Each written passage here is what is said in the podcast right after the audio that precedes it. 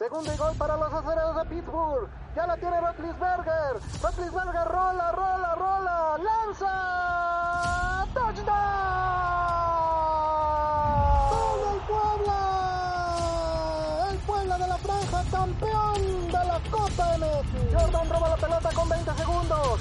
Cruza la duela. Llega al otro lado. Está por atacar el aro. Vamos a ver. Los Yankees de Nueva York, campeones de la Serie Mundial. El árbitro que yo compré.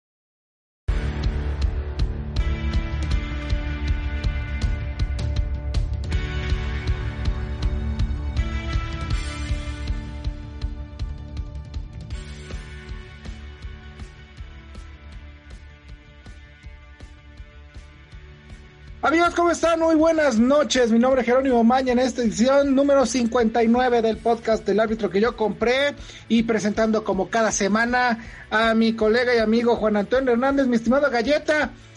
¿Qué te dice? Te voy a dar un nombre, a ver si te dice algo. ¿Qué te dice el nombre de Vladimir Moragrega?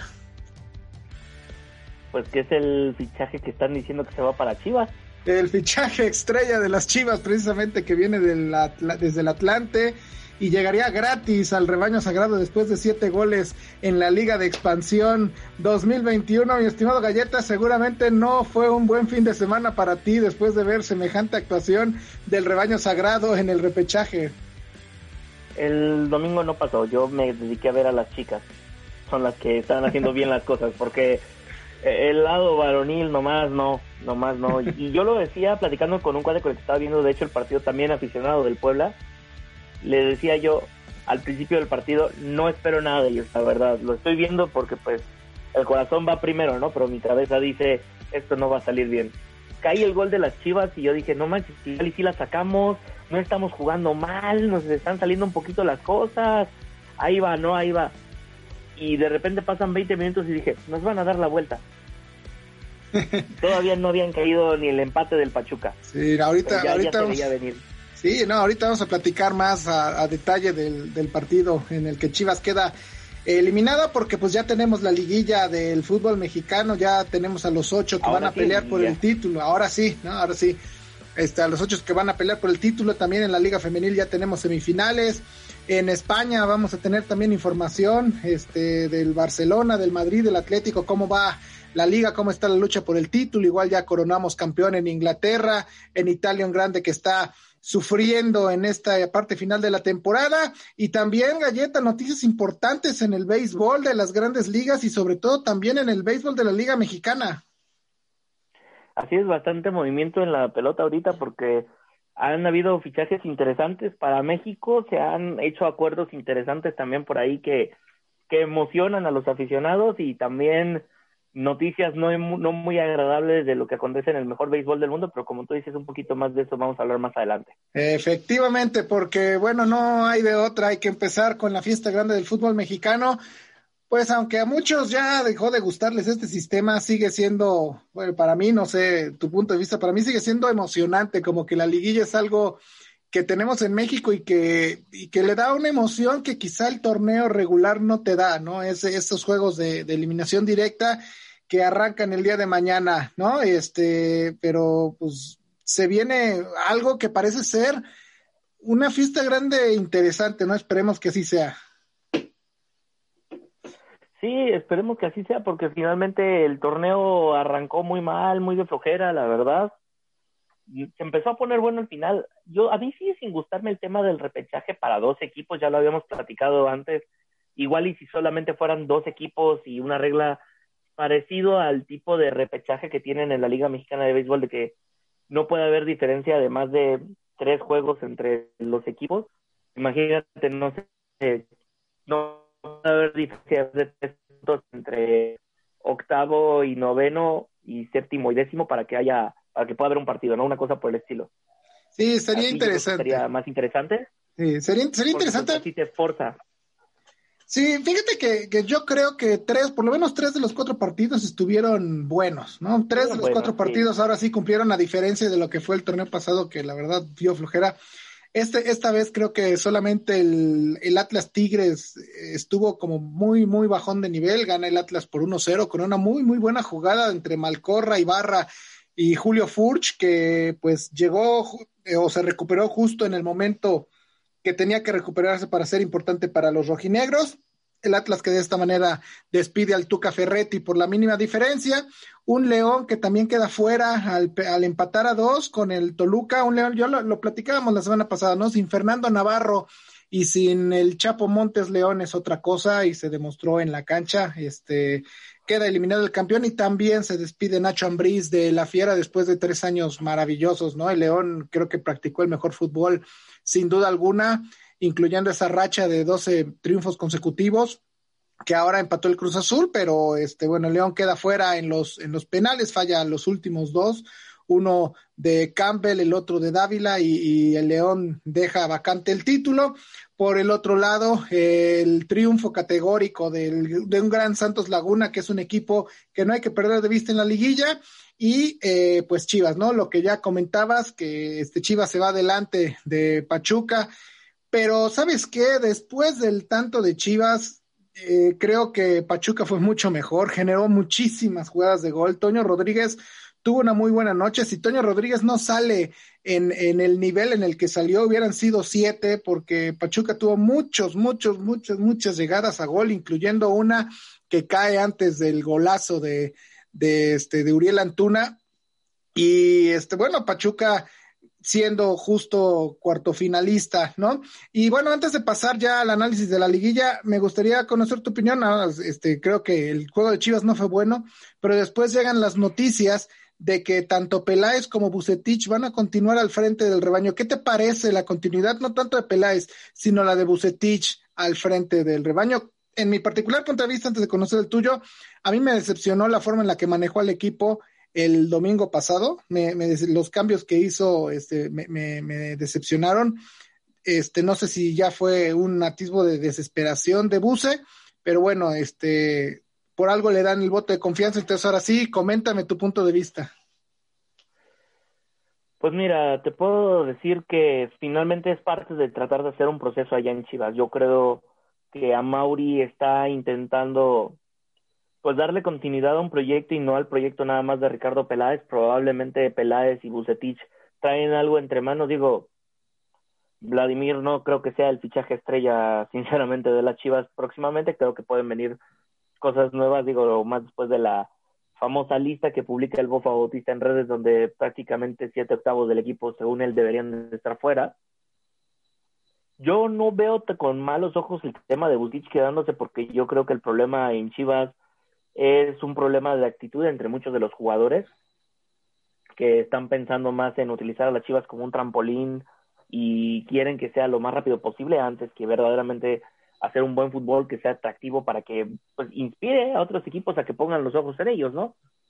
Pero es todo un problema que se tiene que atacar y espero que Amauri no intente hacer las cosas como su papá de traer psicólogos colombianos y mandarlos a retiros y toda la historia. Tiene que ser algo más inmediato porque si no esto no va a funcionar.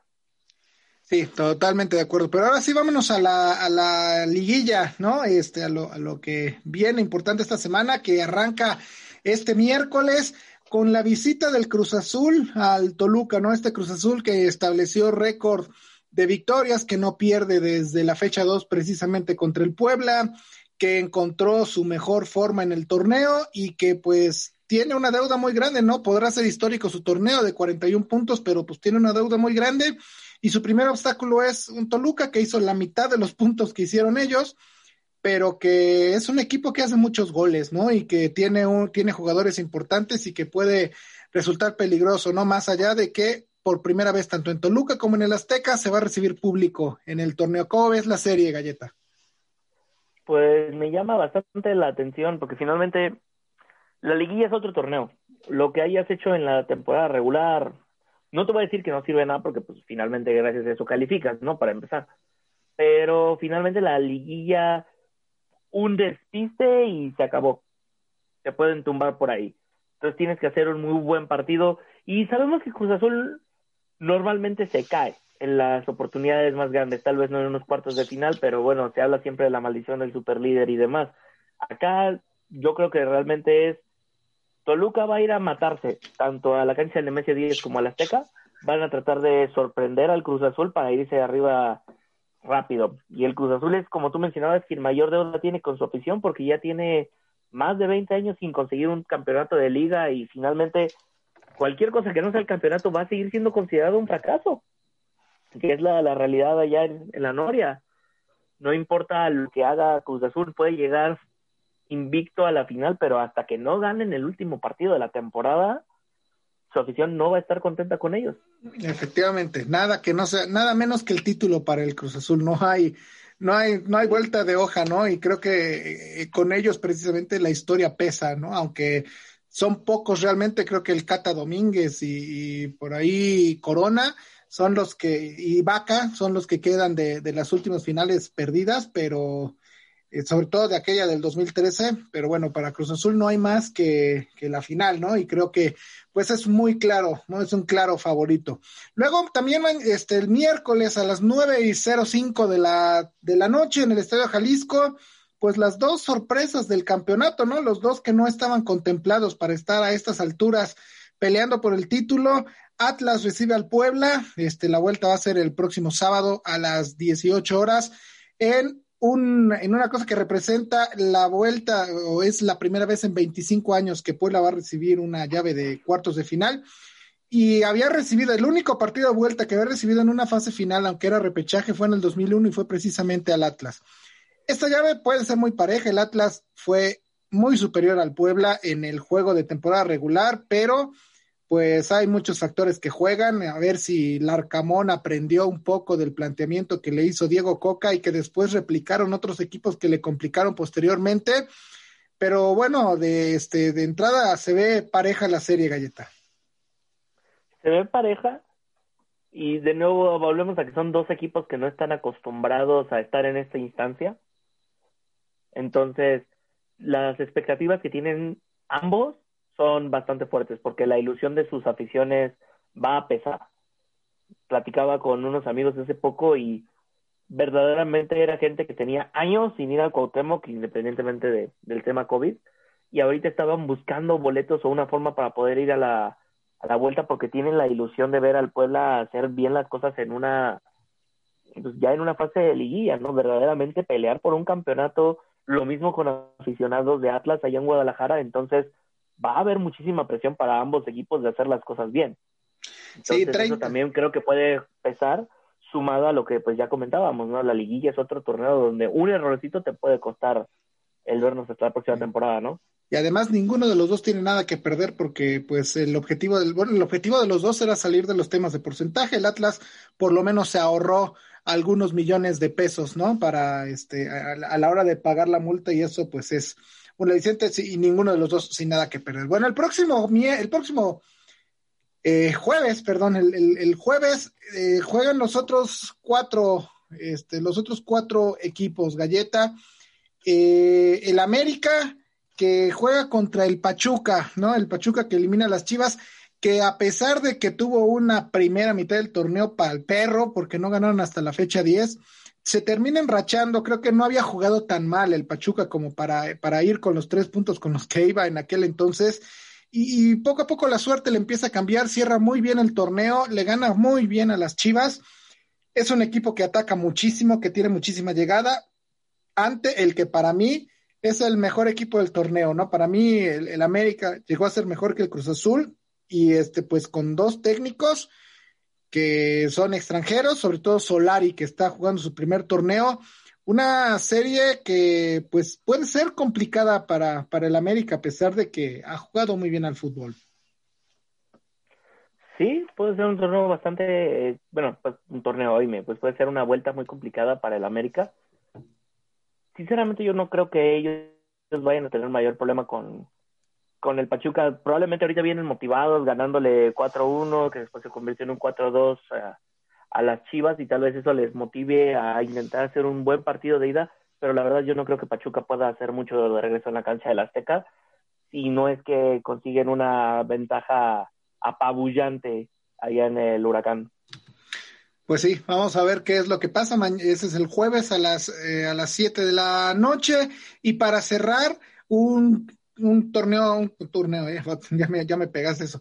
Un este derby regional, ¿no? Un derby regional, el Santos Monterrey, que es un partido, pues puede ser considerado de riesgo medio. Tienen su historia estos equipos, han jugado finales de CONCACAF, han jugado finales de liga, este, se han ganado mutuamente eh, Santos que pues viene afiladito, ¿no? Viene jugando bien al fútbol, no alcanzó a quedar entre los primeros cuatro, pero es un equipo que juega muy bien contra un Monterrey lleno de figuras que pues parece, parece que puede encontrar su mejor forma. Esta serie va a estar bastante buena, Galleta. Va a estar bastante buena y creo que es el duelo más parejito que, que nos puede tocar, independientemente de que pues en el papel pareciera. Eh, es un, como tú mencionas, hay una rivalidad regional porque finalmente lo que es Torreón, Saltillo, Monclova, Monterrey y todavía Durango tienen muchísima conexión entre ellos y tienen enfrentamientos frecuentes en diferentes equipos, entonces no importa si son los vaqueros, no importa si son los leñadores de la laguna, no importa si es el, el Santos, si uno de esos equipos va a enfrentarse a un equipo de Monterrey, va a haber sobreventa de boletos y va a haber, y lo mismo en el lado de Monterrey, también consideran una rivalidad muy fuerte porque Monterrey es la gran ciudad, eh, es la gran ciudad en el norte, ¿no? Entonces ellos se venden así, ¿cómo te, ¿cómo te va a venir a ganar la ciudad pequeña? Exacto. Entonces es parte de este rollo, yo creo que además de lo que implica el papel, este orgullo regional, va a darle un sazón increíble a este partido. Creo que de hecho es el que más me llama la atención. Sí, puede ser, puede ser. Pues Galleta, tus favoritos para avanzar a las semifinales. Eh, nos vamos con Cruz Azul, nos vamos con el América. Creo, y no por echarte mala vibra a ti, pero creo que pasa el Atlas y creo que pasa el Santos. Yo estoy contigo en tres de los cuatro. Creo que pasa Cruz Azul, creo que pasa América, yo creo que va a pasar el Puebla y va a pasar el Santos Laguna. Este, independientemente de la playera. Independientemente de la playera, este, creo que... Es que, ¿sabes por qué lo digo? Sí, siento que la playera tiene un poquito de maldición con el Puebla y siento por ahí, no me, no quiero echarte la sal a ti y a los aficionados del Puebla que nos escuchan, pero estoy muy seguro que algo le va a pasar al Puebla que la van a dejar ir. Lo siento más que va a ser un, la perdió el Puebla que la ganó el Atlas. No Vamos a ver, vamos a ver, nada, más recordar, nada más recordar el partido de temporada regular donde pues el Atlas, a pesar de que dominó a placer al Puebla, no le pudo hacer el gol más que en un, er, en un error defensivo muy, muy fuerte del Puebla, una pelota muy, muy larga que cruza toda el área y que termina rematando el jugador del Atlas solo en la portería. Fíjate que, eh, bueno, ya lo vamos a platicar mañana en el previo, por cierto, los esperamos este, a las ocho y media de la noche con el previo y con las alineaciones. Algo que, que, que, sí tengo muy claro es que al Atlas le va bien aquí en Puebla, ¿no? El, Atlas es un equipo que pierde poco aquí en Puebla, pero el Puebla es un equipo que pierde poco en Guadalajara. Vamos a ver quién saca mejor renta del partido de visitante y eso es lo que va a dar la clave para el que avance, porque esta es una llave de visitantes. Entonces vamos a ver qué es lo que qué es lo que puede pasar entre estos equipos. Pero bueno, vámonos a la Liga Femenil, Galleta, porque qué dominio, qué dominio de las primeras cuatro, tanto Tigres femenil que apabulla al América como Chivas que termina resolviendo tranquilamente el, trámite con el Toluca.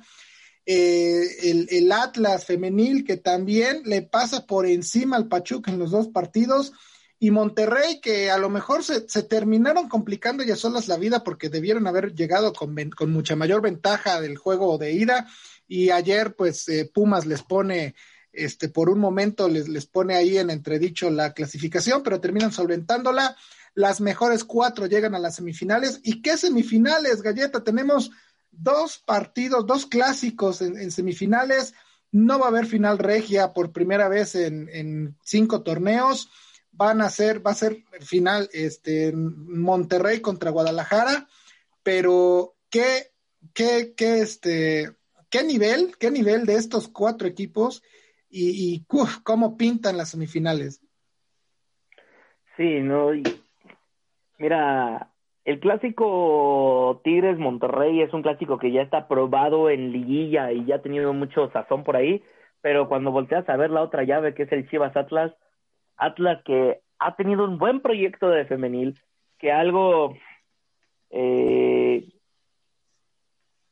ha tenido un proyecto que nomás no se les acaba de cuajar, no se les acaba de dar, algo siempre les tenía que pasar, que no avanzaban muy lejos del torneo. Ahorita tienen la oportunidad de llegar a la final para consagrar el proyecto que tienen ellas y además tienen enfrente al rival regional que tiene entre sus filas a Licha Cervantes, que es una jugadora que ellos dejaron ir.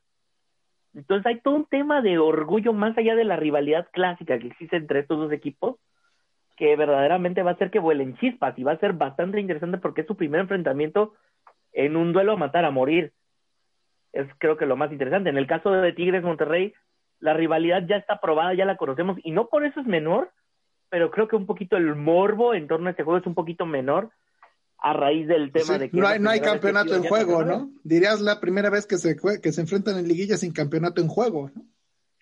En todo caso, y finalmente ya estamos acostumbrados a ver a esos dos equipos en liguilla y enfrentarse por el campeonato y demás, y sabemos que es una rivalidad también muy padre, muy, muy entretenida, pero ahorita la novedad es el pleito entre Chivas y Atlas, ¿no? Entonces, como tú mencionabas, un dominio del top 4 y a ver si no se convierte en un dominio del top 2 o alguien logra tronar a alguien sería bastante interesante. Yo creo que las dos aparecen con mucha superioridad. Creo que Chivas es mucho más superior a Atlas que Tigres a, Rayadas. ¿Por qué? Porque Chivas, Chivas ha demostrado este, mucha madurez, ¿no? Yo recuerdo que platicábamos, ¿no? Al final del torneo pasado, con las salidas que se empiezan a dar, pues nadie creía en este proyecto, incluso ya se estaba hasta postulando a la Reimers como este, nueva directora deportiva en, en, Chivas y ya se hablaba de la salida de Nelly Simón y el equipo en la cancha pues empezó a, callar bocas, ¿no?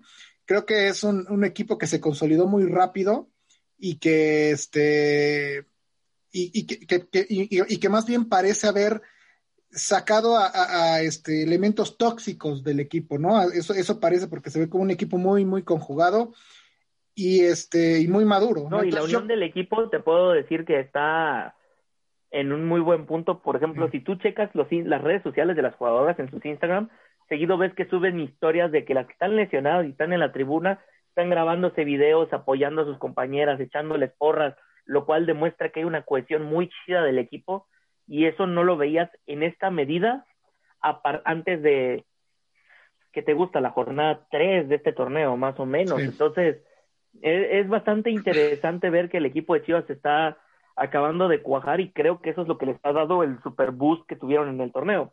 Sí, y ahora de nuevo enfrente tienes a un equipo como el Atlas que es tu gran rival al que te has enfrentado desde que empezó la pues la Liga MX femenil y que ha sido la piedrita en el zapato toda la vida tuya. Y del otro lado lo mismo va a estar imperdible, no sé por qué no lo ponen en horario prime time, ese es el partido que tiene que estar de la semana ignorando completamente lo que vaya a pasar con la liga varonil, ¿verdad? Ese es el bueno. Sí, ese es el, plato fuerte del fin de semana deportivo. Sí, gran, gran partido, gran partido el que nos espera. La ida es el viernes a las 5 de la tarde en el Estadio Jalisco con gente y la vuelta el lunes a las 9 de la noche con gente también allá en el, en el Estadio Akron. Eh, creo que Chivas creo que te digo, Chivas tiene ventaja por cerrar en casa y porque lo veo como un equipo un poco más maduro que el del Atlas. Al Atlas probablemente le falte un poquito más para pasar a, pelear por el, por el campeonato. Y del otro lado, pues vemos, vemos un, un duelo que, que, pues si bien Monterrey no ha tenido su mejor torneo, creo que dejaron claro en los cuartos de final que sigue siendo ese mismo equipo que jugó las últimas cuatro finales, ¿no? O sea, que sigue siendo ese equipo eh, que, le puede ganar a cualquiera y que se le puede poner enfrente a cualquiera. Y hay que recordar que tanto la final como, como el, partido de, de, este, de temporada regular, aunque bueno, fue, fue empate, terminaron siendo errores puntuales y directamente de la arquera del, de Monterrey, ¿no? De Alexandria este, Godínez. Que, que, comete errores que permiten a Tigres ganar el partido. No creo que Monterrey, nadie conoce y nadie puede, no, nadie puede neutralizar a Tigres femenil como, como el equipo este, de Rayadas, ¿no? Y creo que en ese, en ese inter está el, la posibilidad de Monterrey de eliminar a Tigres Femenil y de llegar a, la final, ¿no? Porque es un equipo que sabe perfectamente lo que juega, que, que, no, no le desespera ir perdiendo al minuto 90, 91, ¿no? Ya lo demostraron así en la final. Y, y pues es, un, es un, un, clásico de pequeños, de pequeños detalles, ¿no? Eh, va a estar muy bueno, ¿no? La ida en el, en el estadio de Rayadas el viernes por la, por la noche, viernes a las nueve de la noche, la vuelta en el estadio de Tigres a las siete de la tarde también, los dos con gente. ¿Cuáles son tus, tus finalistas, Galleta? Chivas y Tigres.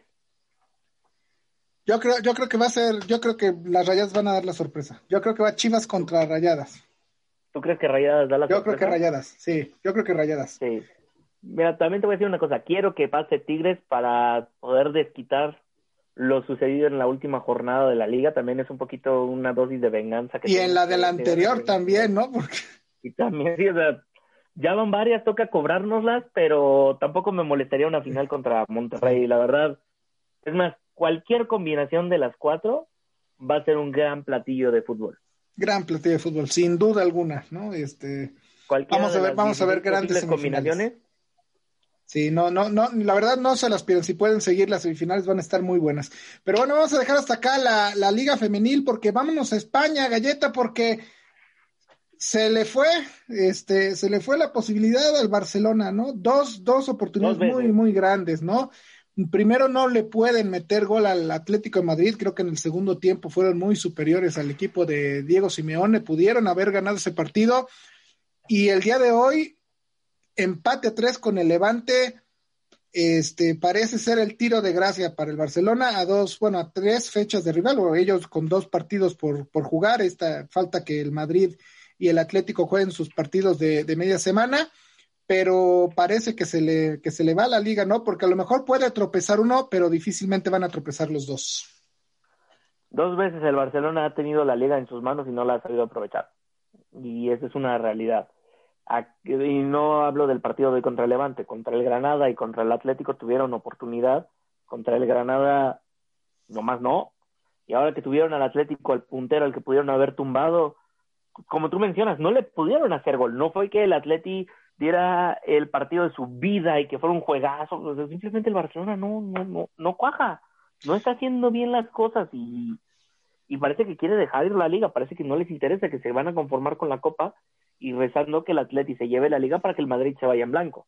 ¿Qué le ha hecho falta al Barcelona para ganar los partidos grandes? Porque la liga, la liga se les está yendo precisamente porque no han podido ganar los partidos grandes, ¿no? Perdieron uno, empataron uno con el Atlético de Madrid, con el Real Madrid perdieron los dos y, vámonos a Champions, ¿no? Y pasó exactamente lo mismo, ¿no? El único partido grande que pudieron ganar fue a la Juve en Turín. Este, pues ya eso fue a principios de temporada, ¿no? Este, pero al Barça se le va por los partidos grandes. ¿Qué le echó falta al equipo de Ronald Koeman? Resolver todos los problemas que tienen en el vestidor, o sea, volvemos al tema de que Messi sigue sin estar cómodo, se destapan todos los escándalos allá acá en Barça, eh, necesita terminarse de hacer esta reestructuración del equipo, que Joan Laporta termine de entrar y poner en orden las cosas, que bueno, también hay que decirlo, Laporta tampoco es una perita en dulce, también tiene sus bemoles por ahí, pero creo que es la persona indicada ahorita para acabar de poner orden allá en el Barcelona y terminar de definir qué va a pasar con el señor Leonel Messi, ver qué va a pasar con el señor Gerard Piqué, qué fichajes se van a traer, si vamos a reestructurar la masía, qué va a pasar con estos fichajes masivos que hizo eh, Bartumeu eh, la, de las temporadas pasadas que nomás no han rendido, se les va a dejar ir, se les va a vender, los van a dejar. Eh, hay muchas cosas que tienen que pasar y creo que es todas estas inconsistencias lo que, le lo que no le ha permitido al Barcelona ganar los partidos importantes de, pues, de este semestre realmente, ¿no? Han tenido finales y no las, por decirles de una forma, han sido como finales y no los dejan. Entonces, acá es, es, tienen que acabar de calmarse la situación en el Barça. No se va a resolver para este año, eso es un hecho, o sea, tiene que pasar esta eh, pues, temporada de descanso para que finalmente la gente de pantalón largo se siente y a ver, ¿qué hay que hacer? Messi, te quedas, te vas, Piqué, ¿qué onda contigo? ¿Qué, qué gente podemos traer? ¿Cómo podemos reestructurar el equipo? Y creo que si hay una cosa que se puede esperar es que ya no se haga el equipo en torno a Leonel, porque aunque se convenza a Leonel de quedarse, también ya está mayor y no va a quedarse ahí pues toda la vida. Y ojo, con los refuerzos que se le empiezan a escapar las posibilidades de entrada, Neymar no va a llegar a Can Barça, ya con la renovación con el PSG, ya le dijeron que Haaland tampoco va a llegar, Lautaro Martínez tampoco va a llegar, entonces habrá que ver, porque también el hecho de que, por ejemplo, dicen que puede llegar el Kun Agüero, pero pues también el Kun Agüero no es un chavito de 13 años sobre el que vas a a, este, a reconstruir tu equipo. Entonces vamos a ver qué pasa. Antes de pasar a los juegos, que tampoco el Atlético de Madrid y el, y el Real Madrid la tienen fácil, eh, te quiero preguntar de, con respecto del, del, empate del Real Madrid contra el Sevilla. Hay muchas quejas del Madrid este, por, el, por el uso del VAR. A mí me gustaría decirle a los madridistas que pues hagan memoria y que se acuerden de cómo ganaron la liga el año pasado, cuántos penales no les marcaron por el VAR, cuántos penales similares a los que se están quejando hoy. Yo recuerdo uno que le marcan a este al Valencia, si no mal recuerdo fue a Santi Mina con este con el Valencia el año pasado a Maxi a Maxi a Maxi Gómez por una mano muy similar a la que a la que este no les marcaron ahora es, en aquel entonces sí fue sí fue mano a favor de este y penal a favor del Madrid entonces, el, el VAR a veces te da, a veces te quita. Al Madrid le dio muchísimo al cierre de la liga pasada. Ya fueron o no penales, muchos son discutibles, pero le dio mucho el VAR al Madrid y ahora pues están quejando porque no les está dando como ellos, este, como ellos esperan. ¿Tú qué opinas de las manos del domingo pasado contra el Sevilla Galleta? La verdad no las vi en vivo, las vi todas a través de la repetición y mira, pues son dudosas, pero el problema es este, para que tú puedas marcar algo pensando, eh, basándonos en el derecho romano, ¿no? Que es la base de cualquier reglamento, desde partidos interescuadras en, en, las, en los intercolegiales y demás hasta nuestras leyes que nos rigen, todo se basa en precedentes.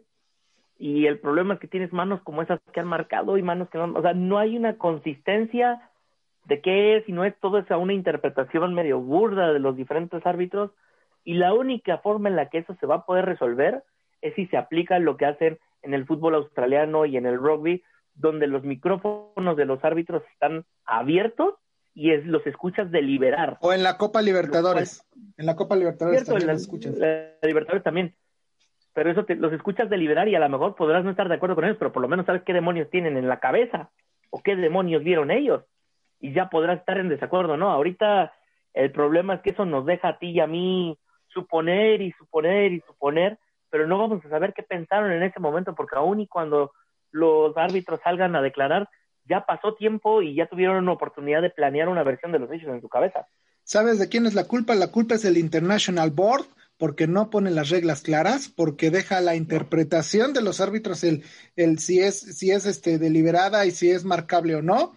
Y este y entonces eso ha generado un gran problema a todos ¿eh? a todos con la interpretación de la regla. Y cuando tú cuando tú quedas sujeto a interpretación pues estás sujeto a lo que el árbitro diga no y, fíjate me lo comenta lo comenta un amigo a Mau, Romero al que le mandamos un saludo a nuestro colaborador de NFL que él, pues él es culé no y dice bueno son los efectos los primeros efectos de la Superliga, ¿no? Entonces vamos también, ¿no? te, digo, todo se, presta o se puede prestar a muchas interpretaciones. Se puede prestar a muchas interpretaciones, a muchas teorías de conspiración. Yo no me suscribo tanto a, a esa idea, simplemente es volver al tema que hasta que no se haga público cómo se atiende el tema de las manos, cómo se marcan ciertas faltas, qué es penal, qué no es penal, etcétera, esto no se va a resolver. Y la única forma en la que se va a poder es si escuchas la deliberación de los árbitros, porque finalmente interpretación siempre va a haber. Siempre vas a depender de interpretación del árbitro, pero si escuchas las interpretaciones pues de los colegas y de los anteriores a ti, te puede ir ayudando a formar un mejor criterio para las próximas generaciones de árbitros. Y te puede ir ayudando que si tienes que ajustar la regla, tú ya escuchaste qué pensaron los demás y por qué interpretaron la regla de una forma que tú consideras incorrecta. Pero hasta que eso no suceda, vamos a seguir intentando ver de dónde. Sí, pues sí, y bueno, en resumen, empate a dos entre el Real Madrid y Sevilla, y este, pues con esto, Eh, y, empate a dos con un gol fortuito de, de, Hazard en tiempo de reposición, ¿no? Entonces, este, bueno, con esto el Madrid también pierde la oportunidad de tomar la punta en España, de empatar al Atlético de Madrid en España. El Atlético con alfileres, pero mantiene todavía el liderato. Y este miércoles tiene un partido de verdad bien complicado, tres de la tarde, tiempo de, tiempo de México. Y este juega el Atlético contra la Real Sociedad, un equipo que pues ha tenido un torneo bueno, fue líder un, un rato el, el equipo Churiurdín y este que puede ser complicado para el Atlético. Yo creo que es la última gran prueba que tiene el equipo de Simeone antes de poder pensar en el título de liga. Vamos a ver qué es lo que pasa este miércoles y el jueves el Madrid tampoco la tiene fácil. Juega contra un Granada que ha sido un equipo muy complicado en casa, que ya le quitó puntos al Barcelona y que le puede hacer la vida muy muy complicada el equipo este, el equipo granadino. Cuidado con lo que pueda pasar este día de este, este día jueves, jueves también a las 3 de la tarde, tiempo de México. Me tapo para que no me distraigan. Pues sí, es lo que, lo que tenemos hasta ahora en, eh, en, el fútbol español y donde ya se coronó un campeón fue en Inglaterra, Galleta, el Manchester City de aprovecha la victoria, la derrota del Manchester United y por fin consigue un título que se le había aplazado dos semanas, pero que pues ya estaba por demás, ¿no? Pues ya era trámite realmente la situación con el City, ya ellos solamente tenían que acabar de amarrar algo que ya, ya sabían campeones, realmente nomás era pues ya para una cuestión histórica, ver cómo queda el récord, bueno, su registro, ¿no? No, no, no el récord, pero ver con cantidad de puntos, garantizar desde qué temprano se puede quedar campeón, demás, para ya concentrarte en otras cosas, ya descansar jugadores, ya ni siquiera peleas puestos europeos porque ya estás garantizado, entonces ya puedes terminar la temporada tranquilamente.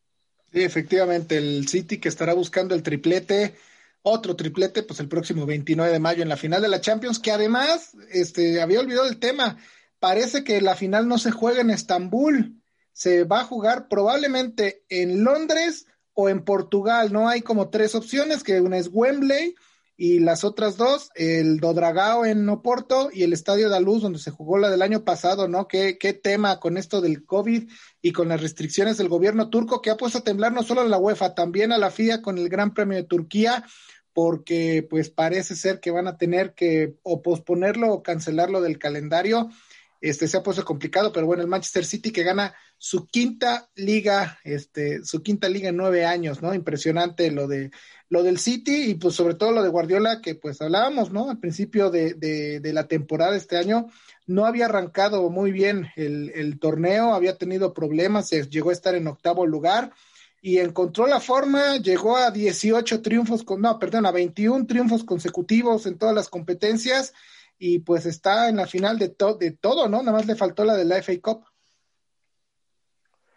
Sí, o sea, finalmente pues es... Ah, pues, ¿Qué te digo? Es el, el City, ya se le están haciendo las cosas, ya les tocaba lo que platicabas del tema de Estambul, pone a temblar a mucha gente por las restricciones del gobierno turco y además con todo la, preocupación que podría implicar, porque esto también representa un antecedente con el tema del Brexit y cómo puede realizarse los movimientos entre jugadores y demás. Otra cosa que también, bueno, tú como internacionalista manejas mucho más que yo ese tema, ¿no? Efectivamente, sí, está, está complicado el tema. Vamos a ver en qué resulta. Seguramente la próxima semana ya tendremos un, este, ya tendremos algo más, más claro por parte de la UEFA. Y para terminar con el fútbol, Galleta Italia. Italia porque la Juve no terminan sus problemas, ¿no? No solo perdieron el campeonato, iba a ser su décimo consecutivo, sino que además el día de hoy están fuera de puestos de Liga de Campeones, no van a regresar porque pues ganó el Napoli el día de hoy, entonces van a continuar en quinto lugar después de caer con el Milan 0-3 en, en casa el domingo pasado. Y además la Serie A, el presidente de la Serie A dice que si la Juve no ha dejado la Superliga este, para, para la fecha en la que se inscriban o la fecha límite para inscribir la temporada 2021-2022, no le van a dar el derecho de participar en el torneo italiano, en la liga, en el calcio italiano a la Juve. ¿Tú crees que se atrevan a dejar fuera la Juve o nada más es una amenaza para que como medio asustarlos? se van a atrever a hacerlo si va a proceder, no, porque finalmente también parte de lo que argumentaba Florentino Pérez en el tema de eh, cuando las ligas y la UEFA amenazaron con expulsar a los equipos que se integraran a esta Superliga, él comentaba que no hay ningún argumento legal que les permita hacer eso a las ligas, por lo tanto, si lo hacen, los equipos pueden contrademandar y pueden alargar el pleito a muchas instancias, ¿no? Sí. Entonces, tal vez por eso, o sea, no, no dudo que se atreva la liga, bueno, la Serie A, la Federación Italiana, en decirle, ¿sabes qué? Juve, si no renuncias a la Superliga, te vas. Pero, pues, haría, haría, no, no creo que proceda, ¿no? Legalmente, te digo, tienen muchos elementos de su lado, pero al, de la misma manera, ya renunció el presidente deportivo de la Juve, que es un tema que se manejó desde, pues, que se empezó a desmoronar el proyecto de Florentino Pérez, entonces, a raíz de esto, pues se puede pensar que muy seguramente la Juve no tarda en confirmar su salida de la de la Superliga, así como el Barcelona que también ya es un tema más de trámite porque si algo dijo no no fue Bartu, no, el Bartu no, fue la porta, pero no me acuerdo quién de los directivos del Barça salió a decir que el Barcelona no había dicho que sí ni que no, que iba a someter a votación de los socios la el ingreso del Barcelona a la Superliga en la próxima asamblea de compromisaris y pues el consenso entre los socios es que no, que no se integren a, a la Superliga Europea. Entonces finalmente también en el caso del Barcelona es tema de trámite y Florentino buscando a ejecutar las multas para los equipos que confirmen su salida de la, de la Superliga. Pues vamos a ver, vamos a ver qué pasa, ¿no? Se nos viene un tema legal o parece ser que se nos viene un tema legal en Italia. Cambiamos de deporte, galletas, acá dejamos el fútbol y vámonos al béisbol, al béisbol con el que quieras empezar, ya sea grandes ligas o liga mexicana, porque hay tela de donde cortar en ambos lados. Pues vámonos si quieres con Liga Mexicana porque se confirma Oliver Pérez que va a venir a pichar con los toros de Tijuana están armando un trabuco como trabuco tienen los acereros de Monclova y como trabuco quieren formar también los Diablos Rojos del México que de hecho están aquí en Puebla jugando la última serie de pretemporada porque ¿Y el Águila por de fin Veracruz? sí el Águila de Veracruz y los Guerreros de Oaxaca están aquí junto con los Pericos para jugar la, la serie de leyendas que le llaman no me la refiero próxima... al tema de, de ah el trabuco sí también, también trajeron y también mariachis que se trajo Adrián González y demás Sí, efectivamente, es una, es una temporada que va a ser va a ser atípica y no va a ser atípica por la, por la temporada en sí, sino por la cantidad de figuras que hay en este en, México, ¿no? Cantidad de, jugadores que fueron figuras en grandes ligas, que pues algunos de ellos tienen la posibilidad de regresar a grandes ligas como estrellas, como el caso de, de Puig, por ejemplo, y este y que van a venir a dar brillo a la liga, ¿no? Que van a hacer que mucha gente de, de fuera voltee a ver la liga como tiene mucho que no se hacía, ¿no? Esto lo veías a mediados del siglo XX, ¿no? Este, con, con esas grandes figuras que habían y luego que llegaron a, a jugar aquí los Yankees, etcétera. Este... No, y este todavía se veía a principios, a finales de los 70, principios de los 80, cuando la liga tenía 20 equipos y era lo que frenaba el país cuando jugaba, por ejemplo, Tigres y Diablos, que era la auténtica guerra civil cuando el Parque del Seguro Social estaba en su pleno esplendor. Pero acá, hablando, ahorita podría ser una, un gran resurgimiento de la Liga Mexicana de Béisbol, y es lo que platicaba con un amigo, porque esto le demuestra a estrellas en grandes ligas, oye, no está mal que te vayas a jugar un par de años en México, porque si te quieres ir a retirar, ir a recuperar el nivel.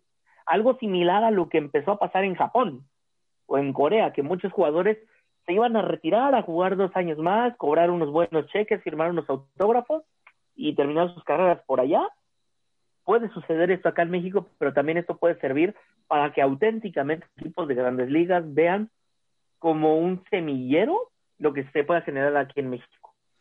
Sí, fíjate, tuve la oportunidad de platicar con César Tapia, catcher de los Pericos de Puebla, y precisamente sobre este tema él comentaba que, efectivamente, como lo comentas, es un trampolín para los jugadores, para esos jugadores de grandes ligas que no encuentran acomodo.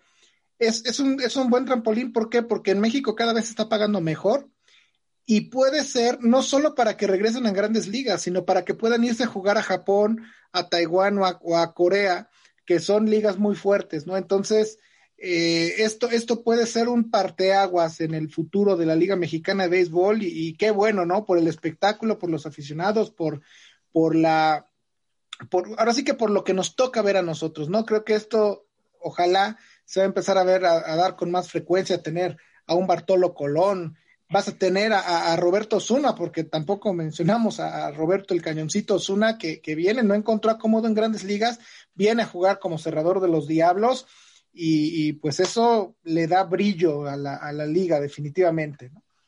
Sí, mira, a mí no me tiene muy contento la situación por la cual tenemos a Roberto Zuna acá y por eso pues también yo no, no estoy muy contento mencionándole acá en México porque es lo que yo platicaba con otras amigas. El problema principal de que aceptemos a gente en México que ha sido acusada de violencia doméstica y demás, como lo que ya sucedió con Luke Heimlich, es que mientras esto demuestra en grandes ligas que no es gente que no es bien recibida, puede demostrar un sistema de semi-redención y además demostrar que, este, que en esta liga los temas sociales no importan y eso puede acabar pasándole factura en el tema de relaciones públicas a la Liga Mexicana. Pero en el resto de los jugadores, entiéndase, Adrián González, Yaciel Puig, eh, el, perdón. Bartolo eh, Colón, Fernando Rodney, Colón, Addison Russell. Eh, exactamente, Fernando Salas que está con Olmecas, ahorita Oliver Pérez que acaba de llegar a Toros y no nada más eso, tienes a managers como Omar Vizquel. Tienes nombres importantes que son nombres reconocidos en grandes ligas que están interesados en hacer crecer la liga y esto a su vez es lo que provocó la otra noticia importante. Ya está firmado el convenio con ESPN y haga más falta que se anuncie cómo va a estar el convenio con TV Azteca, con el Canal 11 y con Multimedios. Pero por primera vez en muchísimo tiempo el béisbol de la Liga Mexicana va a salir por televisión abierta.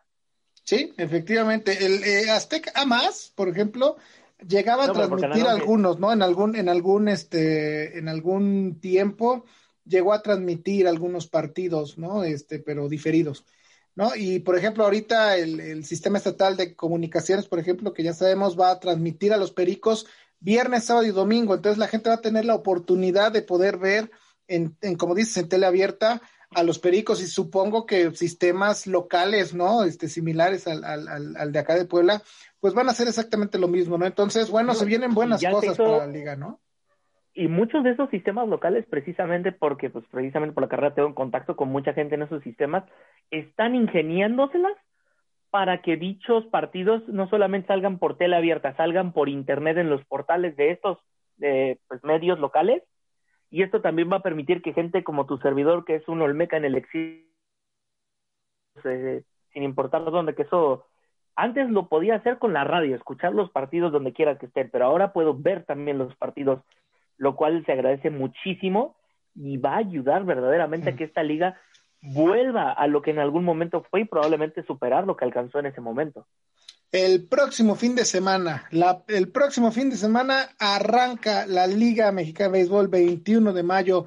Vamos a tener por fin, por fin el regreso de la pelota este, en el diamante y pues vamos a estar dándole un seguimiento muy puntual aquí en el árbitro. Pues tienen a dos, dos aficionados al béisbol, al rey de los deportes, entonces pues seguramente vamos a tener. con mi colección ni se nota, ¿verdad?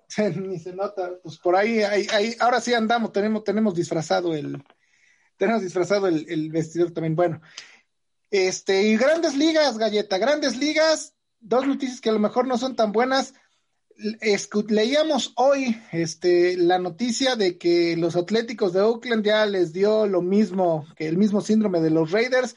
Se cansaron de esperar a que, la, a que el gobierno local les construye un estadio nuevo y empiezan a buscar a dónde mudarse. Lo que sucede es esto, los el Coliseo de Oakland se está cayendo. Y se está cayendo desde hace ya casi 30 años.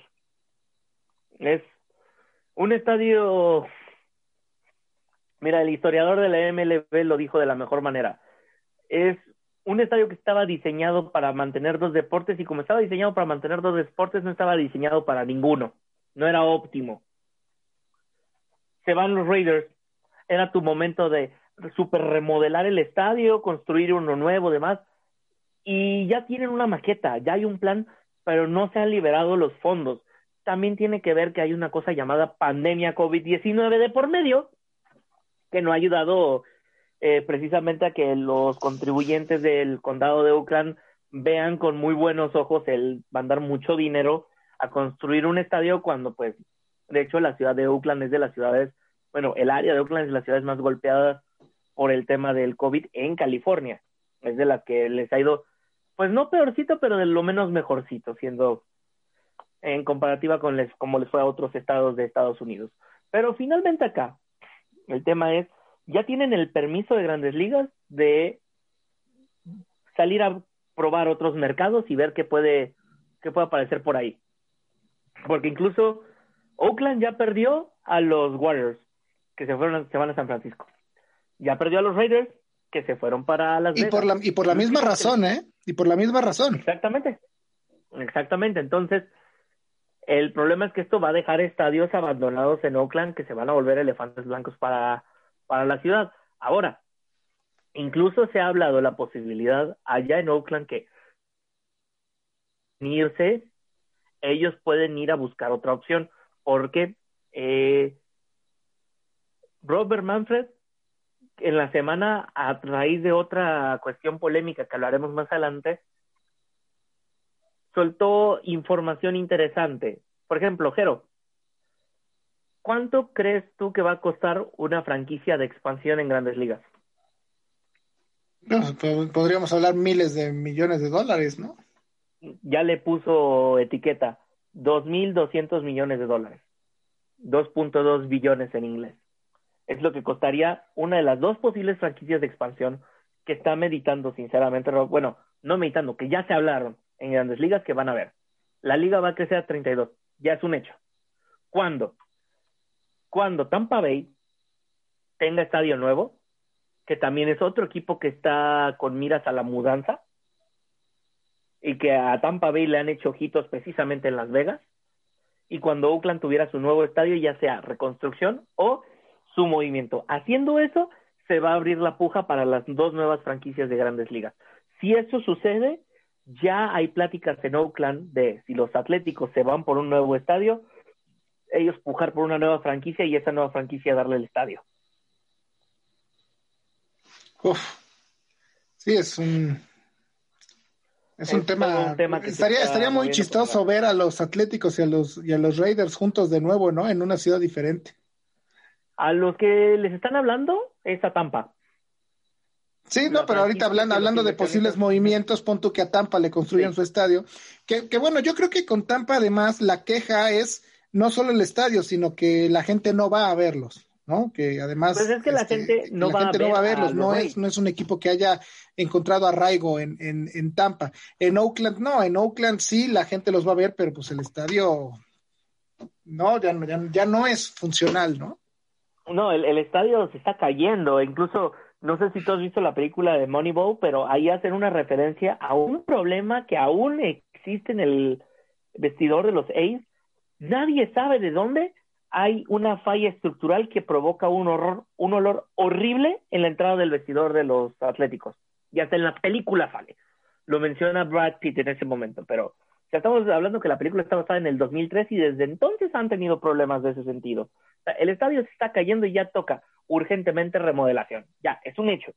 El estadio ya no es funcional, ya no es que no es estético, que no es moderno, no es funcional, punto. Y ese es el problema que tienen allá en Oakland. Ahora, el tema con los atléticos, te digo, Tampa, la razón por la que pusieron un equipo ahí es por todos los jubilados que van a ver a los equipos cuando visitan Tampa.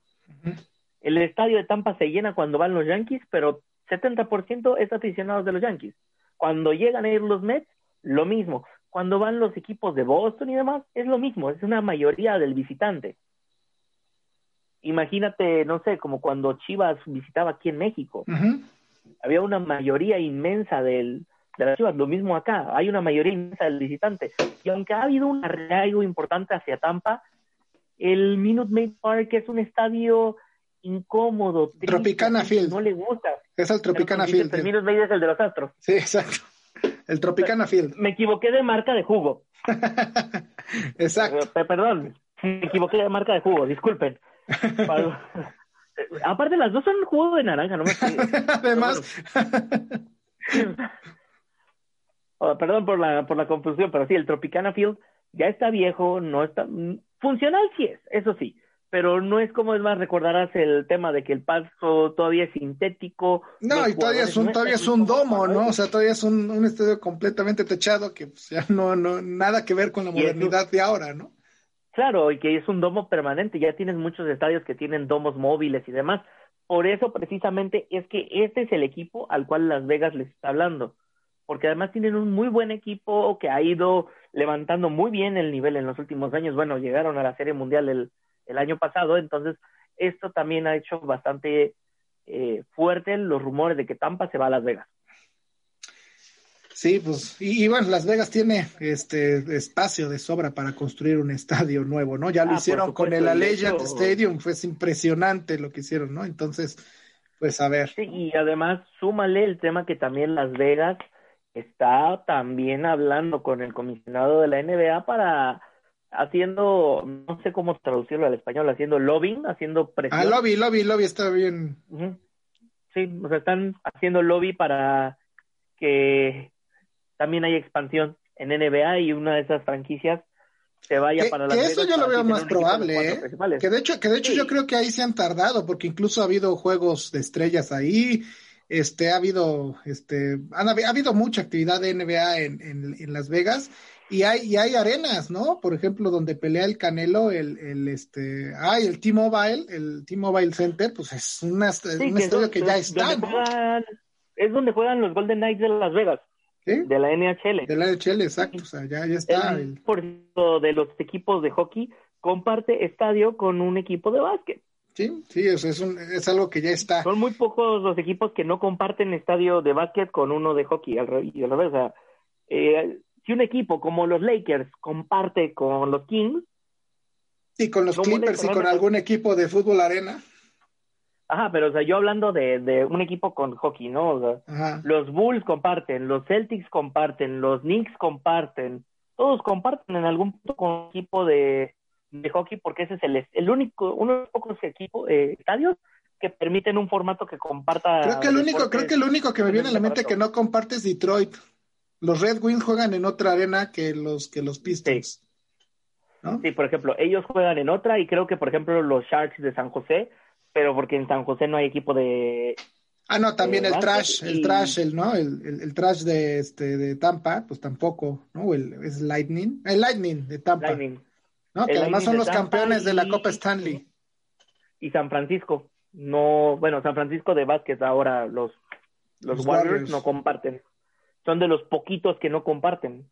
Pero el 90% sí comparte, entonces no afectaría nada, pero las Vegas también está haciendo lobby con eh, la NBA para también una expansión ahí. Entonces también Las Vegas ahorita se está volviendo uno de los principales factores para mover el resto del deporte, ya no solamente el boxeo. Efectivamente. Pues sí, y bueno, tenías la otra noticia, ¿no? Que tiene que ver directamente con los Astros de Houston y pues ya no me aguanté, mamá, me están diciendo muy feo. Sí, pues ¿qué esperaban? O sea, sinceramente, ¿Qué esperaban que les iba a pasar enfrentándose a uno de los equipos que más enojo les tienen porque se sienten robados. O sea, tú y yo somos fans de los Yankees y, lo, y lo decimos. A mí me rompió el corazón ver cómo se perdió la, la final de, de, la liga. De 2017. Ah, no, del 2019, que es cuando nos deja José Altuve en el terreno. Cierto. Pero dices, ni modo, así es el béisbol no ni buscas hacer excusas ni nada, porque sabes que así es esto, ¿no? Así es el deporte, puede pasar y te enteras de lo que empieza a pasar. Ves las noticias, ves la, las sospechas que genera el supuesto timbre, que luego fue un tatuaje mal hecho y según por eso no se quiere quitar la camisa y demás, y empiezas a tener todos esos problemas, obviamente estás enojado. Te enteras que le robaron el MVP al que entonces, bueno, todavía es una de tus grandes estrellas, y dices, nos han robado y luego Nueva York, que es una de las ciudades que sus aficionados son destacados por ser rudos. Son muy apasionados, ¿no? ¿Qué te esperabas que iba a pasar? Y más después de cómo no aceptaste lo sucedió en 2019, aceptaste apenas lo del 2017, intentaste minimizar la situación, no te bajan de tramposos, no te bajan de de, manchar el deporte, ¿qué esperabas que iba a pasar? Y a, mí no me molesta que los astros se quejen, porque incluso creo que como aficionado de los que les gusta ir al estadio a hacer ruido, enterarte que la liga, que, el equipo rival está pidiendo a la liga que por favor hable con ustedes para que no les hablen tan feo, es una victoria, porque les está pesando, les está afectando. Pero que la liga les haga caso. Bueno, sí, decirle, decirle a la gente, decirle a la gente que el contexto de esto es porque eh, la semana pasada, ya de hecho lo comentamos acá, ¿no? Que los Astros visitaron el Yankee Stadium por primera vez desde, desde 2019 los Astros se quejan porque pues la gente de Nueva York fue muy ruda, pero es que aventó objetos a la cancha, les gritó de todo, creo que hasta botes de basura. objetos a la cancha. Ah, yo ya había leído que habían caído algunos. Sí, pero no, o sea, en Yankee Stadium no. Donde cayeron botes de basura fue en Anaheim. Ah, no, perdón, perdón, perdón. Pero que en Yankee Stadium llevaron botes de basura inflables, ¿no? disfraces y todo, o sea, tú te acordarás, Jero, de este personaje de Plaza Sésamo, Oscar el Gruñón. Ajá. Fue el disfraz más vendido en Nueva York porque muchos aficionados se compraron un disfraz de Oscar el Gruñón que vive dentro de un bote de basura. Sí. Y pues, se ponían máscaras de José Altuve, dibujos de José Altuve, había de todo. Sí, haciendo referencia al tema de los botes de basura. Sí, y de pronto la gente en el segundo partido de esa serie, pues este, se da cuenta que ya no puede entrar en el tercero. en el tercero, sí, ya no puede entrar al estadio con ese disfraz, ¿no? ¿Por qué? Porque los Astros se habían quejado y habían invitado amablemente, bueno, la, liga había invitado amablemente al personal del Yankee Stadium a que hablara con sus aficionados e impidiera esas muestras de odio, ¿no? Contra, contra los Astros de, de Houston, ¿no? Así es. A mí te digo, lo que más me entristece es el tema de que la liga le hiciera caso. ¿Por qué lo sigues queriendo proteger? La afición en general del béisbol está molesta contigo por garantizarles inmunidad. La afición del béisbol está molesta contigo porque les permitiste que tuvieran todavía el campeonato del 2017 que toda la gente dice se ha robado. La gente está molesta contigo y tienes una oportunidad de hacer las cosas bien y no más no. Pues sí, pues sí. Entonces, bueno, es lo que tenemos en, en grandes ligas. Y ya antes de despedirnos, eh, la noticia de Tim Tebow, que se va a Jacksonville. Así es. Tim Tebow firma con Jacksonville y todos me dirán, bueno, pero ¿qué no acaban de traer a Trevor Lawrence? ¿Por qué quieren otro QB? Pues es que no va de QB, va de ala cerrada. Tim Tebow lo firman por un año, después de que fuera el QB más hypeado en muchísimo tiempo en la NFL, no la logró hacer ahí, se fue a jugar para los Mets, no la hizo en el béisbol como jardinero y ahora dice que como a la cerrada cree que puede hacer bien la chamba. Yo creo que es su última oportunidad, ¿no? Yo creo que si no la hace ya como este como a la cerrada, pues ya que se vaya a, narrar, ¿no? Y a ver si ahí también no tiene alguna cosa en contra para hablarme, ¿eh? Sí, bueno, Tony Romo ha resultado muy un extraordinario analista, mucho mejor que coreback. Entonces, pues a ver qué es lo que qué es lo que puede pasar con Tim Tebow.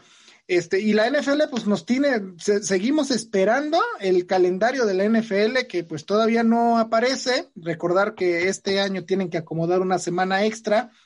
Lo que sí se dio a conocer es que los Osos de Chicago van a jugar en Los Ángeles contra los Rams en el primer eh, Sunday Night de la temporada. Pero bueno, es lo único que sabemos. Todavía no sale el calendario del NFL. Se los venimos prometiendo desde hace dos semanas y todavía no lo tenemos, ¿no? Todavía no lo tenemos. Y hablando precisamente súper rápido de los osos, se salió la noticia esta semana. Muy probablemente dejen el estadio del soldado. Les construyeron un nuevo. No, no he leído la noticia. les están ofreciendo un nuevo estadio en lo que serían los suburbios de Chicago, ya no estarían en el centro de Chicago, eh, pero se mantenían el nombre de los Osos de Chicago, pero ahorita les ofrecieron la oportunidad de un nuevo estadio que no fuera del Soldado, lo cual se me hace medio gacho porque el estadio del Soldado no tiene mucho que le han metido remodelaciones, entonces creo que valdría la pena que se quedaran, pero salió la noticia que, que tienen el permiso de la NFL de mudarse de estadio mientras sea en la misma zona metropolitana y hay una oferta de un condado cercano a Chicago que sería un suburbio de. que está de moda ahorita en la NFL, este, llevarse los estadios afuera del centro de la ciudad, ¿no? Está varios equipos, de hecho, juegan fuera de, la ciudad, ¿no? De San Francisco es el último caso. ya desde hace un tiempo se ha hecho esto de que los equipos se vayan a los suburbios, pues se sonará nada más el famoso Astrodomo, no está propiamente en Houston, está en uno de los suburbios de Houston. Entonces sí es ya una tendencia que tiene muchísimo tiempo porque finalmente es donde tienes más espacio para construir. Bueno, Giant Stadium, ¿no? Que ni siquiera está en Nueva York. Exactamente. Bueno, vamos, vamos, ni siquiera está en el estado de Nueva York, ¿no? Exactamente, ni siquiera está en el estado, está en Jersey. Pero finalmente es parte del área metropolitana.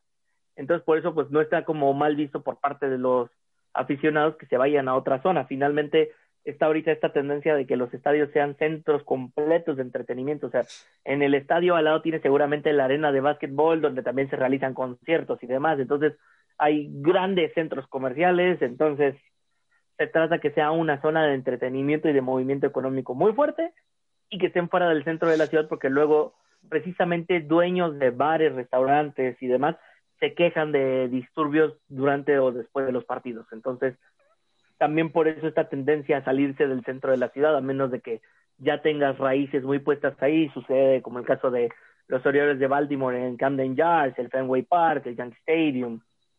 Si no es un caso de esos, muy probablemente tu equipo se mude de. Pues la gente de Chicago, yo creo que Chicago es un caso como el de los Osos, es un caso como el que acabas de mencionar. ¿eh? O sea, a ver, a ver qué es lo que pasa, porque la gente de Chicago no creo que tan fácil acepte que se muden de ahí del estadio que está exactamente al lado del lago Michigan. Pues Galleta, si no tenemos nada este, adicional, alguna noticia de último minuto, pues lo dejamos hasta acá para que te puedas ir a descansar después de un día bien pesado. Así es, ya toca descansar, es momento, pero pues como nada, de momento no ha habido ninguna noticia extra, pues estamos al pendiente y nos estamos viendo la próxima semana. Pues muchas gracias, muchas gracias por estar de nueva cuenta con nosotros, muchas gracias a ustedes que nos han escuchado de nueva cuenta.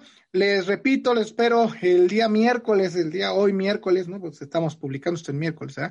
¿eh? hoy miércoles, ocho y media de la noche, los espero en el previo del árbitro que yo compré antes del partido de ida de los cuartos de final contra el Atlas. El próximo sábado vamos a tener la oportunidad de estar en el Cuauhtémoc, vamos a, ver eh, a tratar de hacer algo especial, este, con todo el protocolo que nos, que, que, que se dice que hay que, este, que seguir para entrar, pues vamos a tratar de hacer algo especial para ver cómo está el protocolo ya este, dentro del estadio, ver, ver cómo se comporta el personal, el personal del estadio, pues vamos a tratar de llevarles algo ahí este, especial y pues obviamente disfrutar del juego de vuelta este, de, de, los cuartos de final. Y pues nos vamos a estar viendo la, y escuchando la próxima semana ya con las semifinales, las semifinales del fútbol mexicano, a ver qué, qué equipos son los que van a seguir peleando por el campeonato. Mi nombre es Jerónimo Maña, esto fue el árbitro que yo compré compartiendo nuestra pasión por los deportes.